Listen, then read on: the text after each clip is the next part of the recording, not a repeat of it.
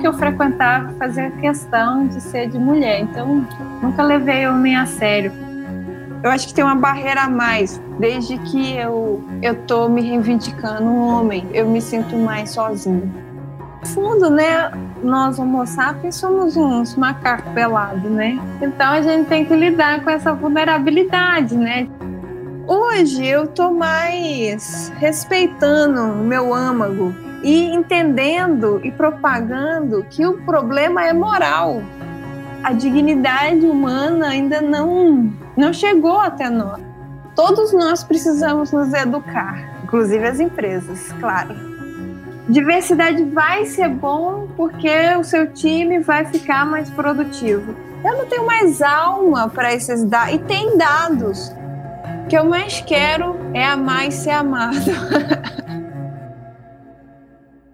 Olá, seja bem-vindo, bem-vinda, bem-vinde à temporada 2021 do Al Masculina, conversa sobre masculinidades. Eu sou Paulo Azevedo e conto com a parceria de Conrado Góes, Glaura Santos e Vitor Vieira. Para você que já nos acompanha, muito obrigado pela sua companhia nesta nossa terceira temporada deste espaço de resistência efetiva para escutar de dentro para fora, para refletir, gerar ideias e abrir diálogos sobre as masculinidades e suas diversas maneiras de estar no mundo hoje para encontros mais viáveis para todo mundo, porque é isso que a gente precisa agora, não é mesmo? E se você está nos ouvindo pela primeira vez, siga e avalie o nosso perfil no Spotify ou no seu agregador de podcast preferido e confira as muitas conversas que trazem visões diversas das masculinidades.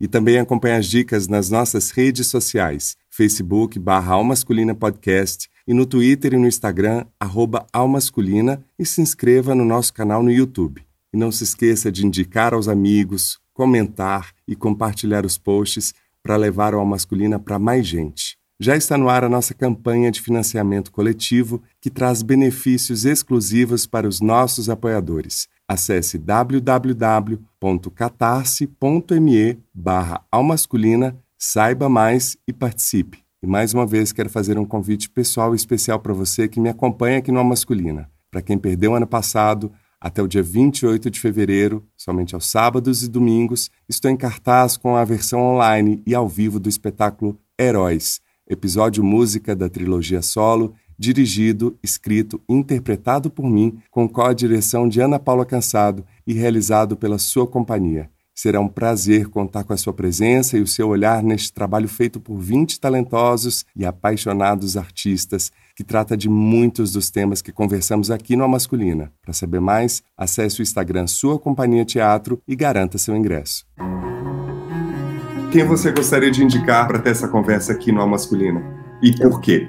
Eu queria indicar é, uma pessoa que é muito especial para mim, assim, que é o Ariel Nobre. Tá? O Ariel Nobre, ele, eu conheci ele no Memo e me tornei amigo dele. Uh, acho que foi meu primeiro amigo trans, primeiro amigo homem trans, né? É, mas ele é muito mais do que um homem, né? Óbvio. Ele é artista, na verdade, ele é um artista, ele é comunicador, né? um cara cheio de talentos, também é um ativista. Né? Ele, ele, ele tem um projeto chamado Preciso Dizer Que Te Amo, né, que é um documentário e ao mesmo tempo é uma intervenção dos corpos. Tá? Ele escreve, preciso dizer que te ama em corpos que ele vai encontrando no meio do caminho, que, que ele, ele considera um grito é, contra a, o suicídio de homens trans. Né? O índice de suicídio de homem trans é o, é o, mais alto de todos os fundamentos, todos os recortes, né? e, e uh, ele próprio já tentou uh, o suicídio, então ele diz que renasceu para levar essa mensagem. Assim, né? Então é, é, é um, um, projeto lindíssimo, vale a pena ver o documentário que é um curta. É, e ele fez um casamento simbólico é, no ano passado sobre é, é, um casamento simbólico com uma mulher trans para dar visibilidade para o casamento trans né, para tentar naturalizar né, o casamento entre pessoas trans. É, e ele me convidou para ser padrinho do casamento. É, eu me senti muito honrado. Foi uma cerimônia sensacional, assim, sabe, muito legal mesmo. Assim, é um momento muito marcante assim, para mim na minha vida. Né? E então, assim, o Ariel é um cara muito especial, um cara muito especial. Né? E acho que todo mundo devia ouvi-lo, por isso que eu queria, por isso que eu indico ele como, como um convidado aí para o futuro. Eu assisti esse filme na Mostra de Cinema de Tiradentes e gostei muito. E vamos ficar super felizes de receber a sua indicação aqui com a gente, vai ser incrível. Esse é o queridíssimo Ken Fujioka, que esteve conosco aqui no episódio 24. E hoje eu tô aqui em São Paulo para recebê-lo. Ariel Nobre, bem-vindo ao Masculina. Nossa, eu me emocionei profundamente agora. Ficou, bateu forte essa essa introdução. e ele foi na estreia do Preciso Dizer que te amo, porque ele é fofo, né? Quem é fofo. E aí depois eu chamei ele para ser meu padrinho no casamento performático que eu fiz com minha amiga Areta. que incrível. Antes da gente continuar por todos esses temas, eu queria que você se apresentasse para os nossos ouvintes. Uau! Depois dessa apresentação do Ken, eu nem sei, assim, fiquei muito contemplado, fiquei muito contemplado. Eu, eu sou artista e comunicador e eu trabalho pela vida de, da comunidade trans, tanto pela arte, tanto pelo acesso ao trabalho também, principalmente na indústria da comunicação, e pelo direito à alma.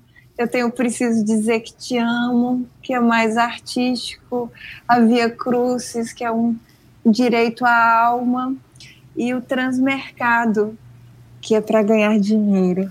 Tá tudo contemplado aí, mas eu queria trazer uma apresentação mais detalhada sobre você que tem esse percurso tão plural. Você é de Carlos Chagas, né, divisa Ai, de Minas. Você com... foi fundo. Meu tio é de Carlos Chagas. Eu tenho um tio de lá. Daqui a pouco a gente vai descobrir algum parentesco. Minha família é gigante. Formado em produção cultural no Rio, publicitário, consultor de diversidade, idealizador das consultorias Pajubá e Matilda e também vegano. Ariel, queria saber de você quais são suas primeiras referências de masculinidades.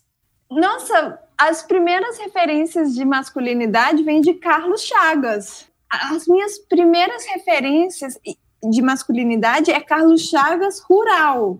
Então é uma masculinidade muito austera, muito religiosa e muito ligada à terra, muito ligada ao chão, muito ligado a uma de, de, ficar feliz que vai chover porque a chuva representa comida, dinheiro e tudo isso está integrado assim. E dureza também, porque ali a Carlos Chagas, toda essa região nordeste, do nordeste de Minas, que não é o Vale do Jequitinhonha, ali quando eu nasci ainda tinha muita fome, né? Tem uma dureza ali, né?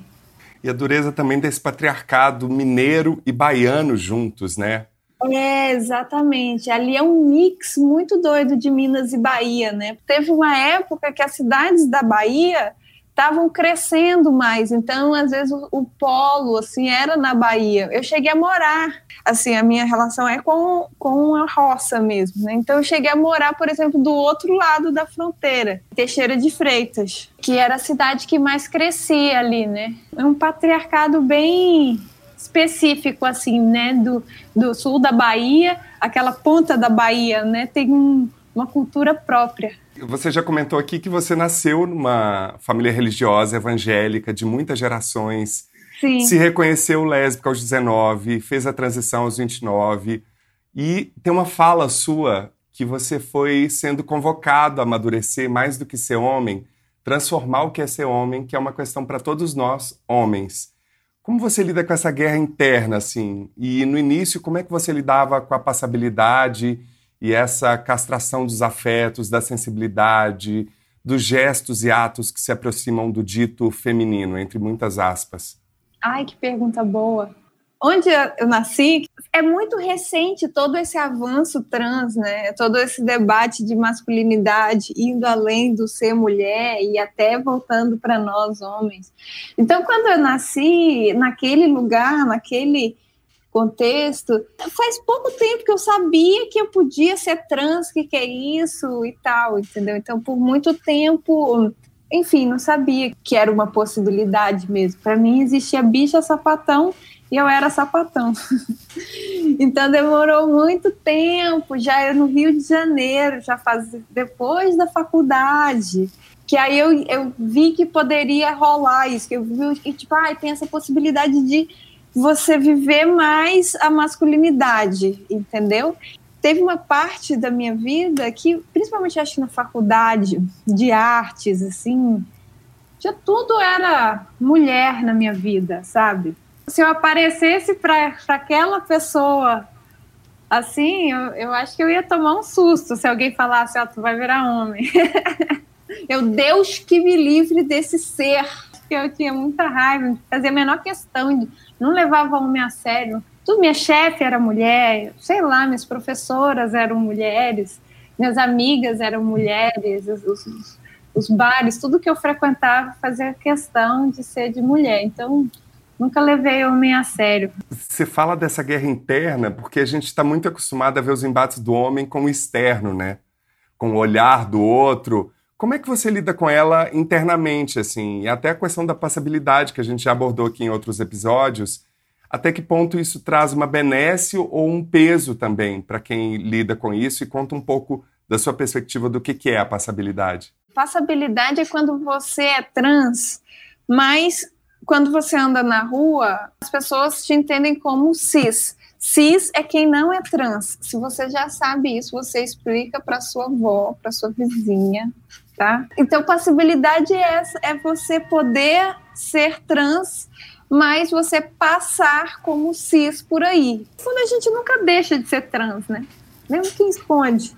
Porque é diferente também ser passável ou esconder, né? Mesmo quem esconde, acho que a gente nunca vai deixar de, de ser trans. Sendo a vida uma só, como a gente vive melhor. As pessoas te veem como trans, ou te veem, não é nem como trans, porque às vezes as pessoas nem sabem o que é isso, ou não se interessa, mas só de você não caber na caixinha do que é, a princípio, ser homem ou ser mulher, ou do que é entendido como ser homem e ser mulher, isso já dá uma tela azul do Windows, né? Dá um bug do milênio, assim, aí é chato, porque tu vai na padaria, aí rola um bug do milênio, aí... Você sentiu esse baque desse fardo masculino, dessa armadura? Nossa, sinto demais. Não só senti, como sinto demais. Me sinto mais sozinho, me sinto solidão mais profunda. Como se em volta do meu coração tivesse uma capa e não deixasse eu, eu, eu sentir que eu sou amado, eu sou amado. Na pandemia, nesse isolamento social, eu vivi algumas vezes isso, assim, os últimos dias foram, foi bem difícil, senti muita solidão. E eu senti exatamente isso, assim, de que eu sou amado, eu sou benquisto.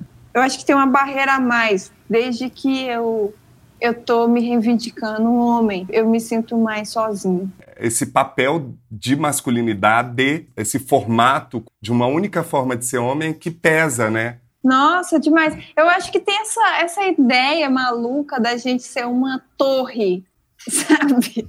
Fálica. Invulnerável, né? É, nessa crise de carência que eu tive nos últimos dias, assim, eu acho que eu só melhorei porque eu falei, falei, ah, carente. Falar da forma, né? E o, o quem já falou no início do seu projeto, conta um pouco sobre o Preciso Dizer Que Te Amo, que já resultou num curta em 2018, que já rodou vários festivais, e numa campanha de prevenção ao suicídio trans. Há cinco anos atrás, eu sobrevivi ao suicídio porque no último segundo eu lembrei de registrar o que seriam as minhas últimas palavras. E desde então eu escrevo todos os dias, várias vezes, e já escrevi mais de 10 mil vezes. É um norte ou sul da minha vida, tema da minha vida. E eu fiz esse, um documentário de mesmo nome, Preciso Dizer Que Te Amo, que hoje está no YouTube. Então, só colocar Preciso Dizer Que Te Amo filme. E, ultimamente, ele tem sido muito fortalecedor para mim. Esse isolamento social e que eu estou vivendo agora como se fosse uma, uma rebarba, mas como se fosse a conta desse ano todo, sabe? E aí, por passar nesse no vazio, sabe? No tempo, na experiência do tempo, da solidão. Eu preciso dizer que Tiamo tem sido especialmente bom para mim nos últimos dias, porque é como se ele me lembrasse, né, que eu posso sair desse, desse vazio com um grande tesouro. Não preciso me maltratar, né? Eu posso sair desse vazio com algum tesouro. E é um mantra poderoso, né? Salve Cazuza, né?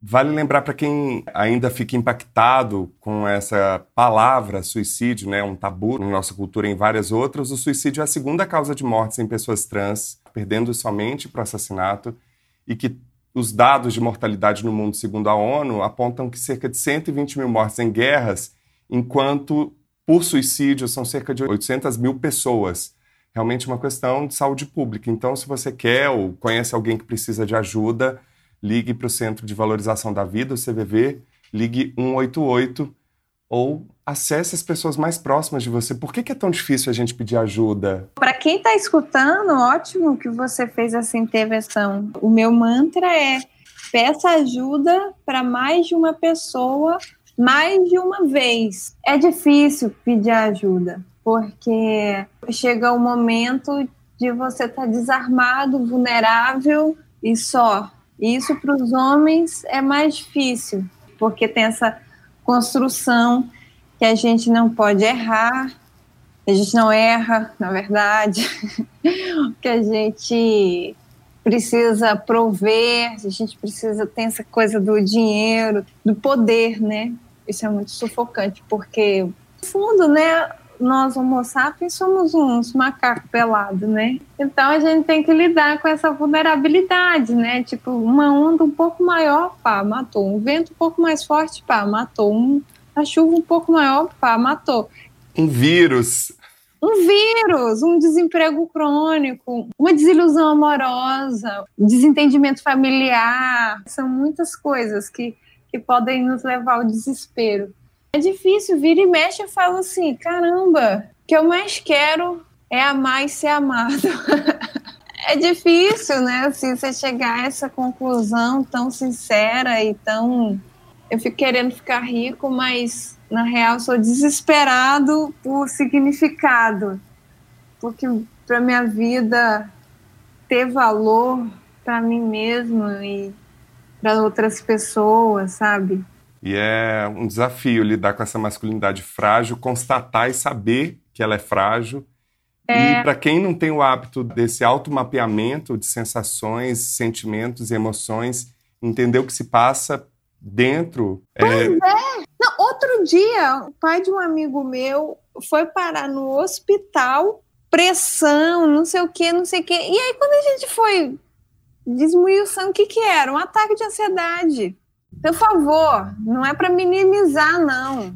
Mas às vezes é mais fácil sentir que a mão tá formigando do que tipo, caramba, eu tô ansioso porque, sei lá, quero que alguém me ligue e não tá ligando. Tem uma frustração que tá me deixando ansioso, né? Lugares comuns com o professor e pesquisador Fábio Mariano da Silva. Fábio, a gente tem falado muito sobre o lugar de privilégio dos homens, né? em especial dos homens brancos, héteros, cis e por aí vai. O que falta para os homens entenderem ou perceberem que as masculinidades estão relacionadas a muitos dos problemas sociais que a gente vem debatendo e discutindo aqui no Masculina e em vários outros lugares da sociedade, de danos físicos, emocionais e psíquicos a agente de violência contra si mesmo e aos outros, qual que seria o privilégio, o benefício de sustentar essa posição tão pesada? Então, quando, é que quando a gente está falando de privilégio, é importante a gente pensar que a gente fala de um grupo pequeno, né? Porque se você vai olhar do ponto de vista educacional, quem tem acesso à educação ainda é um percentual muito pequeno da sociedade brasileira. Quando você fala, por exemplo, de, do domínio de uma segunda língua, são pouquíssimas pessoas que têm um domínio de uma segunda língua. E tudo isso diz respeito a privilégios que são exercidos historicamente. E quando você fala de, de, de, masculinidade, você fala de um lugar de privilégio, que é um lugar em que você sempre foi o centro.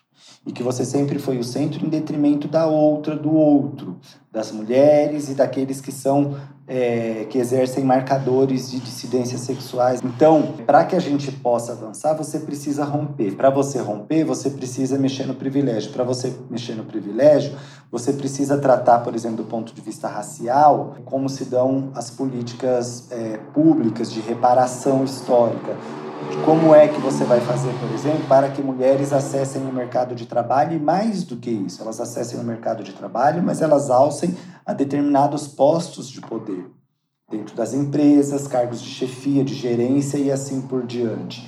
É mexer nesses lugares que vai fazer com que você de fato esteja fazendo o quê? Mexendo com os privilégios. Porque o privilégio, quando a gente está falando do privilégio, a gente está falando de estruturas, de estruturas muito bem alicerçadas que fizeram com que os homens fossem se apropriando desses espaços. E mexer nessas estruturas significa tirar a garrinha dos homens que estão ali. Fazer, não, nós precisamos dividir. Nós precisamos dividir, em termos políticos, é, tudo aquilo que eu tive para que mulheres, pessoas negras, LGBTs e assim por diante também tenham. Quando você fala de privilégios, a gente está falando de uma estrutura de poder. E uma estrutura de poder, ela não vai se dar é, só quando você diz assim, ah, é, as mulheres ingressaram no mercado de trabalho. Não, elas ingressaram no mercado de trabalho, mas elas precisam ter o mesmo salário. Elas ingressaram no mercado de trabalho, mas para exercer funções iguais às dos homens, elas precisam ter o mesmo salário, mas elas precisam ter as mesmas condições de acesso. E você não dá acesso do dia para a noite quando historicamente você negou esse acesso, porque há uma desvantagem desses grupos para chegar até aí.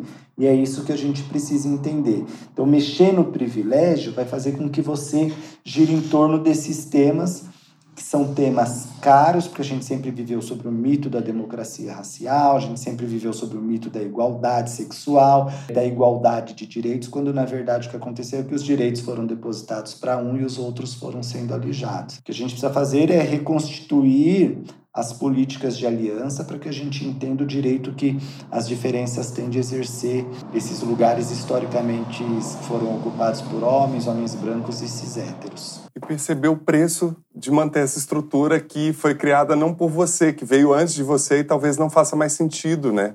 Assim como muitas estruturas da história da humanidade desapareceram por não fazer mais sentido. E né? exatamente, né? tem uma coisa que é muito importante que você é, disse. Você precisa perceber historicamente como esses privilégios deu, porque você pode dizer, ah, é, mas eu não sou machista, eu não sou racista, eu tenho amigos, eu, eu divido espaços. A questão é que você não é racista, mas se você continua usufruindo de uma estrutura de privilégio histórica, você está manifestando, você está sendo conivente com o racismo. Porque você pode dizer que não é, mas você está se beneficiando de uma estrutura que é. Você pode dizer, mas eu não criei o racismo, eu não criei o heteroterrorismo, eu não criei o machismo, mas você acaba se beneficiando dela quando você vai sem dar lugar e oportunidade para o outro. É preciso que a gente tire o pensamento de que negros falam só de negros ou sobre racismo, de que mulheres falam só sobre mulheres ou feminismo, e é preciso dar voz para que essas pessoas possam falar de todo e qualquer tema. Temas, por exemplo, que foram negados durante a história para eles. Então, se você não faz isso, você está se beneficiando de uma estrutura que é uma estrutura de privilégios. E você está automaticamente exercendo o seu privilégio sobre a outra pessoa. Ariel, como é que você vê essa inserção da transgeneridade no mercado ou de empresas que falam tanto de diversidade e agem pouco nesse sentido de forma concreta? E como é que você viveu a sua transição dentro desse mercado ou a sua inserção? Eu vim para São Paulo quando eu mudei de nome e mudei também de profissão. Antes eu trabalhava mais com arte, tanto a minha quanto de produção. Fui assistente de alguns artistas no Rio de Janeiro.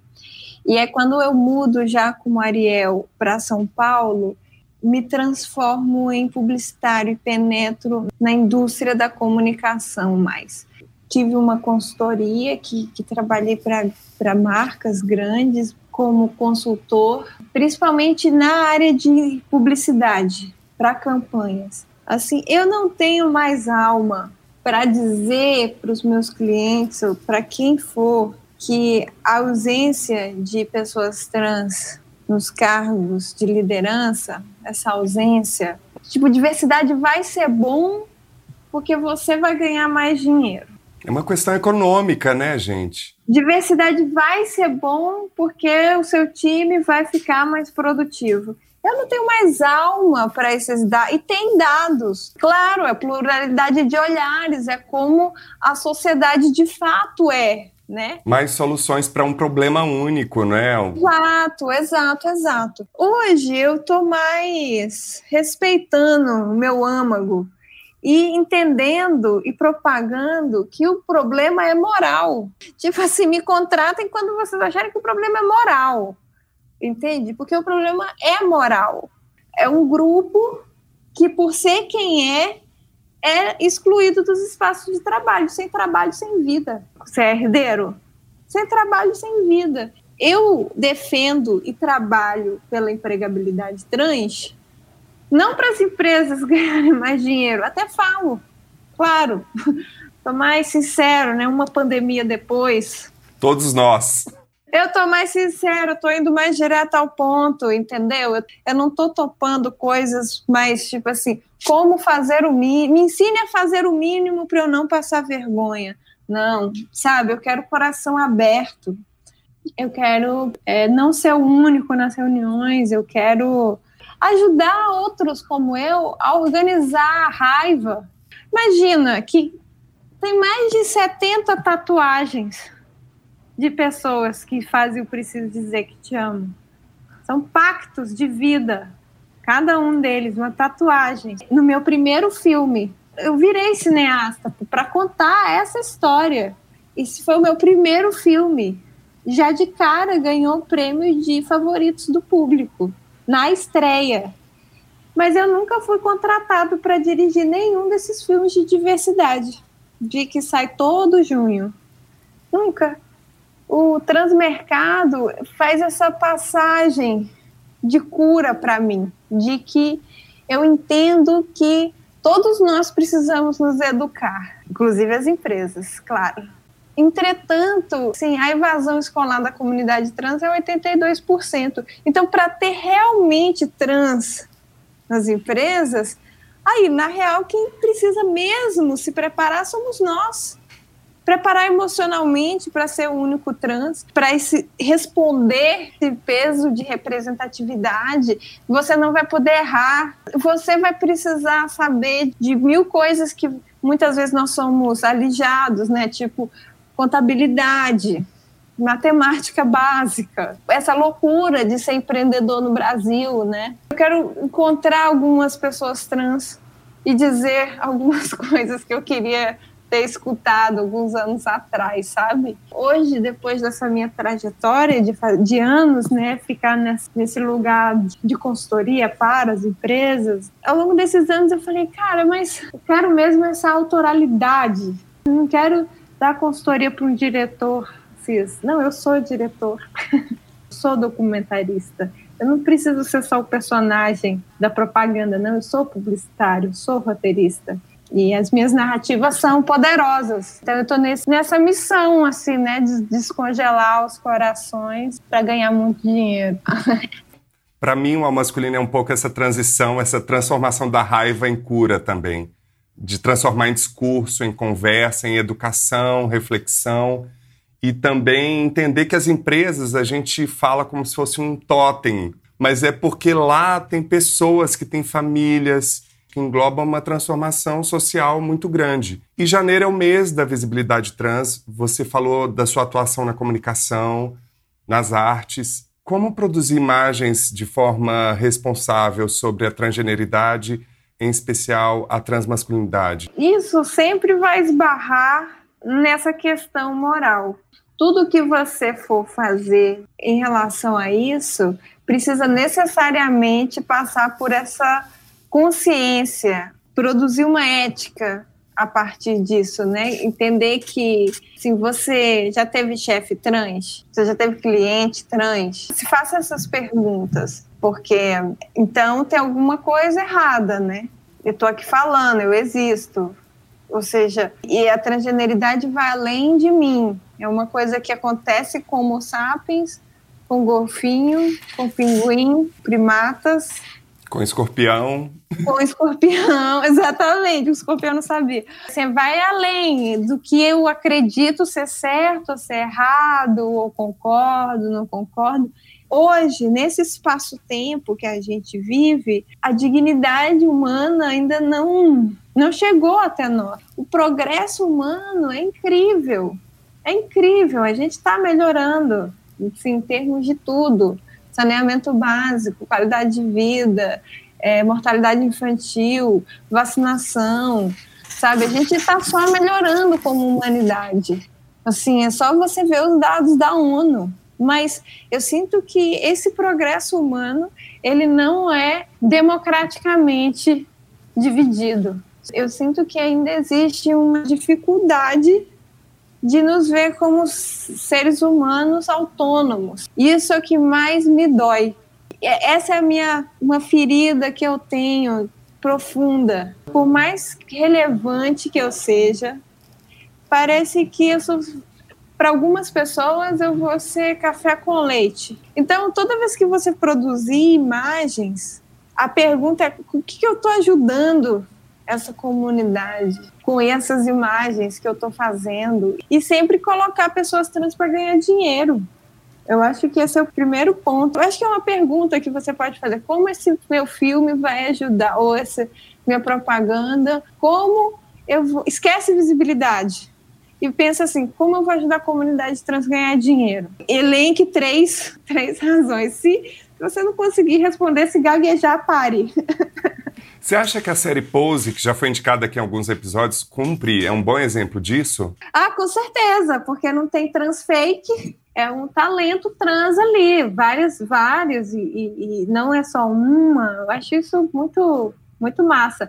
A minha luta, primeiro é que para trans não ser sinônimo de travesti e mulher trans, né? Para que a gente possa ser reconhecido aí trans também. E acredito que a minha geração de homens trans, eles estão sendo a primeira geração de homens trans, como homens trans, porque a gente toma testosterona, a testosterona é muito forte, né? Então a gente fica uma vez com bigode acabou, né? As gerações que vieram antes de mim, não existiram como geração. Claro, né? Você pode morrer. Você pode ainda, na verdade. Hoje eu sinto que as próximas gerações vão viver como geração trans, sabe? E isso vai ser uma excelente oportunidade para a gente fortalecer e conhecer e reconhecer a nossa cultura.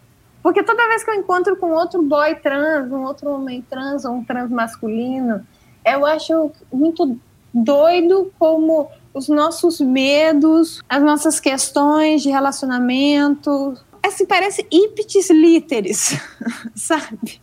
Já está sendo, né, esse reconhecer, e é sempre maravilhoso. Eu estou falando isso porque a cultura travesti possibilitou feitos e vitórias como Pose. É uma cultura que elas que criam o Pajubá todo da cultura LGBT, elas são as rainhas de tudo.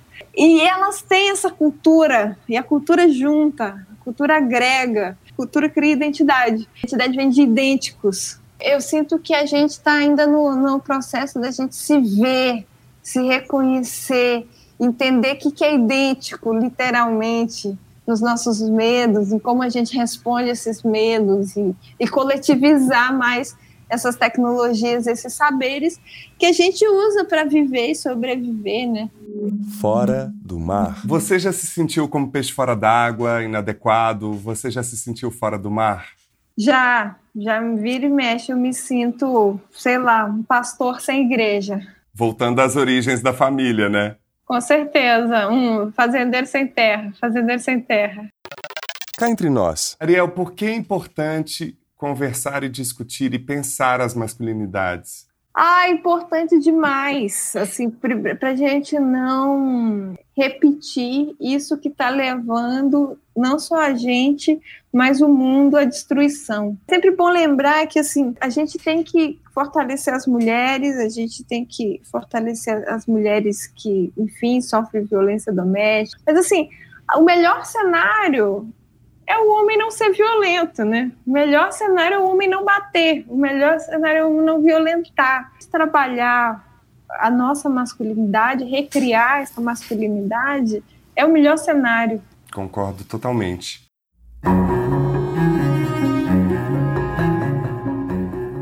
Não perca a segunda e última parte dessa conversa na próxima semana. Ariel Nobre comenta o quadro Aspas, dá ótimas dicas no quadro Escuta Aqui, responde a pergunta enviada por um convidado especial e muito mais. Visite nosso site e conheça todos os episódios na íntegra, além da transcrição do Aspas, Escuta Aqui e Lugares Comuns. Anote aí www.comcultura.com.br barra almasculina e colabore para manter o Almasculina no ar por meio da nossa campanha de financiamento coletivo. Saiba mais como participar no site www.catarse.me barra almasculina. Continue nos enviando mensagens, comentários e indicações de futuros convidados e compartilhe a Masculina nas redes. Gostaria de agradecer muitíssimo a todas as pessoas que colaboraram, em especial aos nossos convidados Ariel Nobre e Fábio Mariano da Silva. E também não posso deixar de agradecer Ken Fujioka, Soraya Azevedo quero mandar um abraço para todas as pessoas que acompanharam a gravação ao vivo deste episódio pelo nosso canal no YouTube. Não perca as próximas. A Masculina fica por aqui e é feito graças a Conrado Góes, na trilha sonora original e mixagem, arroba Conza01, Glaura Santos na identidade visual e arte, arroba Glaura Santos, Vitor Vieira nas fotos, arroba Vitor Vieira Fotografia, e eu, Paulo Azevedo, na idealização, roteiro, edição e apresentação, arroba Paulo Azevedo Oficial. Esse podcast é realizado pela Concultura. E você que nos deu prazer da sua companhia até aqui, muitíssimo obrigado e até a próxima semana.